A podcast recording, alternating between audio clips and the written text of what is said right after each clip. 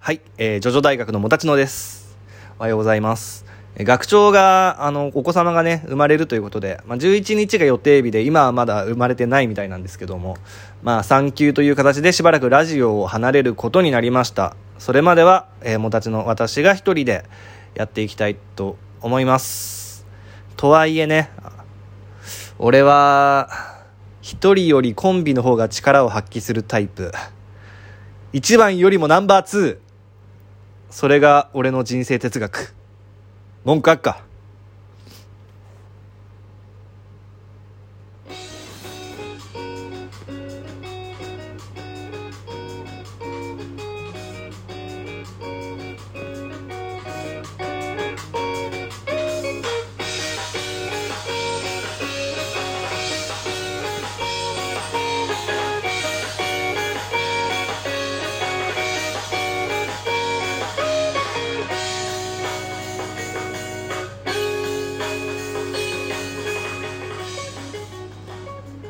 はい。というまあね、そんなことも言ってられないのでね、一人でラジオやっていくわけなんですけども、今日は、えー、ジョジョの魅力と、かんかん魅力的な演出についてやっていきたいと思います。ジョジョっていう漫画はね、何がね、いいかってね、僕はあの、演出がすごい好きなんですよね。あの、作者の荒木博彦さんは、えー映画が大好きで特にミステリーとかホラーが大好きと、えーホラーなんて特にねそのまあお化けとかが出てくる前に殺人鬼とかお化けとかがさ出てくる前のこのジェットコースターが上にどんどん登っていくこの盛り上がりがいいわけじゃないですか。ねこの来るぞ来るぞ来るぞ来るぞっていう、まあ、その盛り上がりを作るのがとてもうまいと。でまあジョジョに関しては、まあ、スタンドっていうそのどんな能力なんだろうっていうところでワクワクさせるところがあったりしてそのキャラ登場時にね一回一回そのつかみが、まあ、あるわけですよ。それが素晴らしいと。っていうのを、まあ、今回は紹介していきたいと思います。でまあいくつか選んできたんですけどもあの特にね順番があるわけじゃ順位があるわけじゃないんだけどもまあ便宜上ランキング形式にしましょう。はい。では、えー、いきたいと思います。早速。えー、それでは第6位。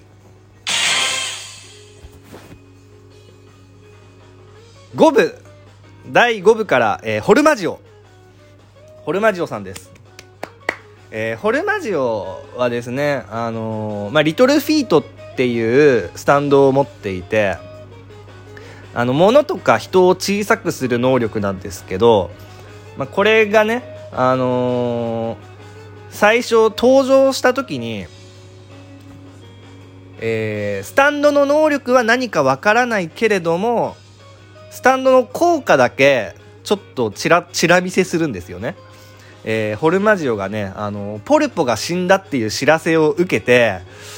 こう出かけるんですけどその直前に膝の上でね猫をこう可愛がってるわけですよ、ね、暴れるなってっつって。猫をねニャーニャーっつって猫を可愛がってるわけです。でポルポが死んだとなると姿を消したトリッシュを今護衛してるのは誰だ？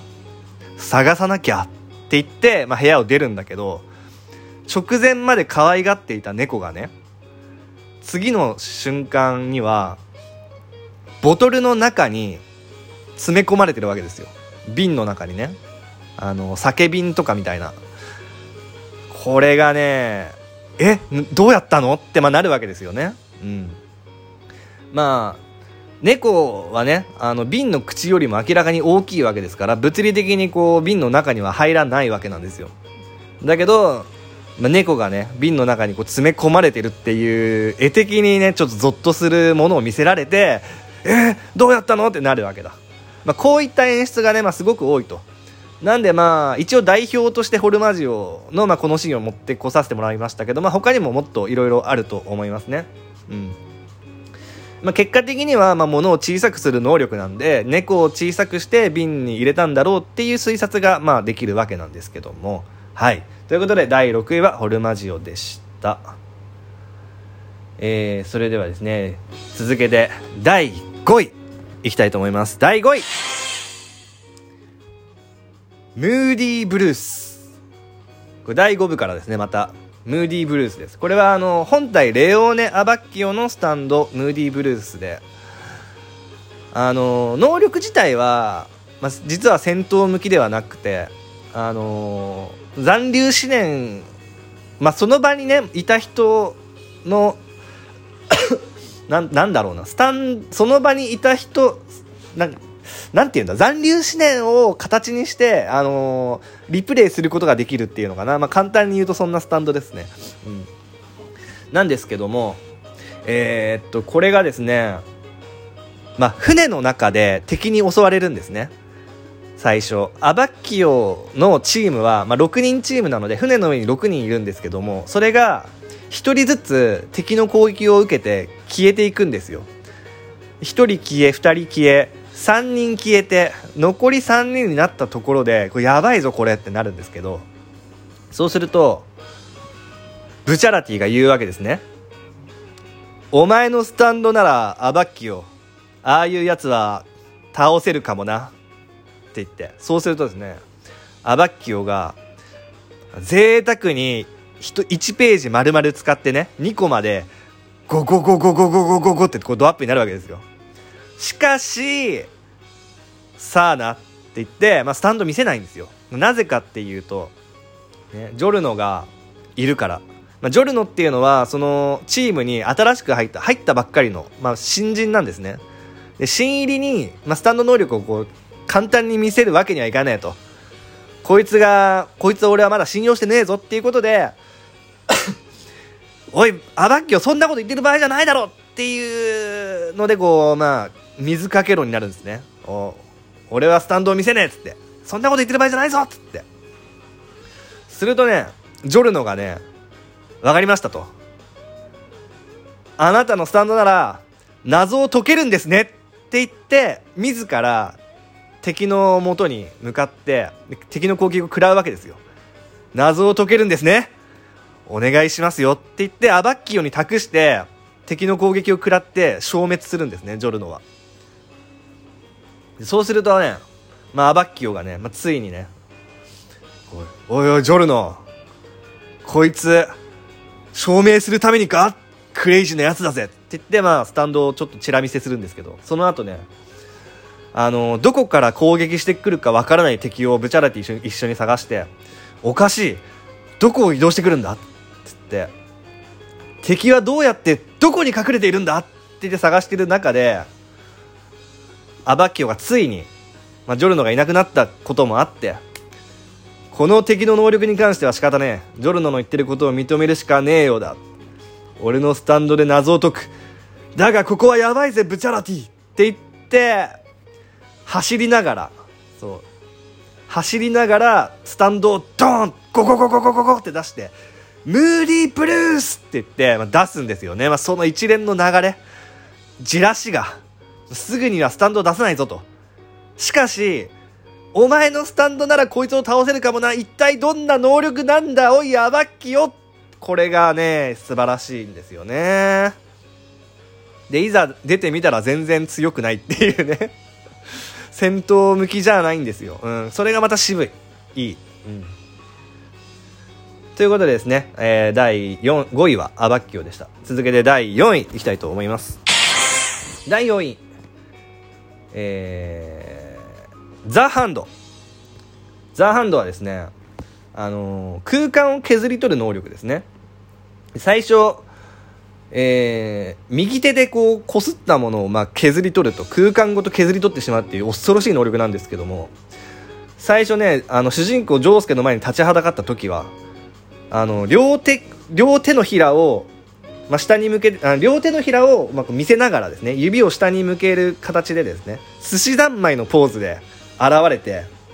で、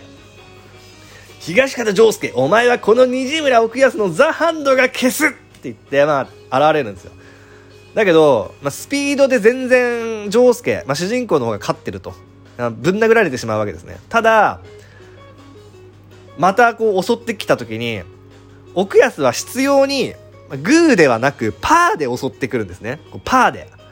パーで、大振りで襲ってくるのを見て、丈介が、何かやばいってなるわけですよ。その前にねあの奥安のまあ兄貴分である慶長がですね「おい奥安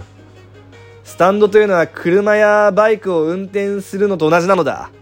能力や根性のないうすらボケはどんなモンスターマシンに乗っても耳っちい運転をするよな。って言ってこうどれだけ恐ろしいスタンドかっていうまあ解説をするわけですね。そっからのこの奥安。丈介がね、えー、奥安の右手をこう最初はこうグーで受けようとするんですけど、まあ、何かやばいと察してこうキャッチするということで、まあ、削り取られることを回避するわけなんですけどもあの右手のね何なんだこの右手に何が隠されてるんだっていうそのじらしと右手のね描かれ方ですよね。こうゴゴゴゴゴってこう襲い来る右手これがおぞましいんですよね僕素晴らしく好きですねザ・ハンドの登場シーンはということであの なんか3つ紹介するだけでちょっと時間が来てしまったので一旦ここで、えー、切りたいと思いますが残り3つ、えー、次に紹介したいと思いますので、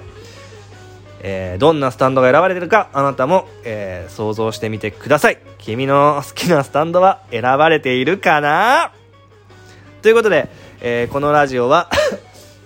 Spotify や Apple Podcast、えー、はたまたラジオトークなどで聞くことができています。えー、お便りもですね、ラジオトークや、えーと、Twitter 連携しているマシュマロなどで募集しております。最近はあの Twitter で、あの、リプとかでも、あの、ちょっとこちらでね、ツイートしたものにリップをくださったらそれを紹介するっていうのもちょっと試みようかなって思ってるので、ぜひ Twitter の方もよろしくお願いします。それでは、えー、今日はここまで。アリーベデルチさよならだ。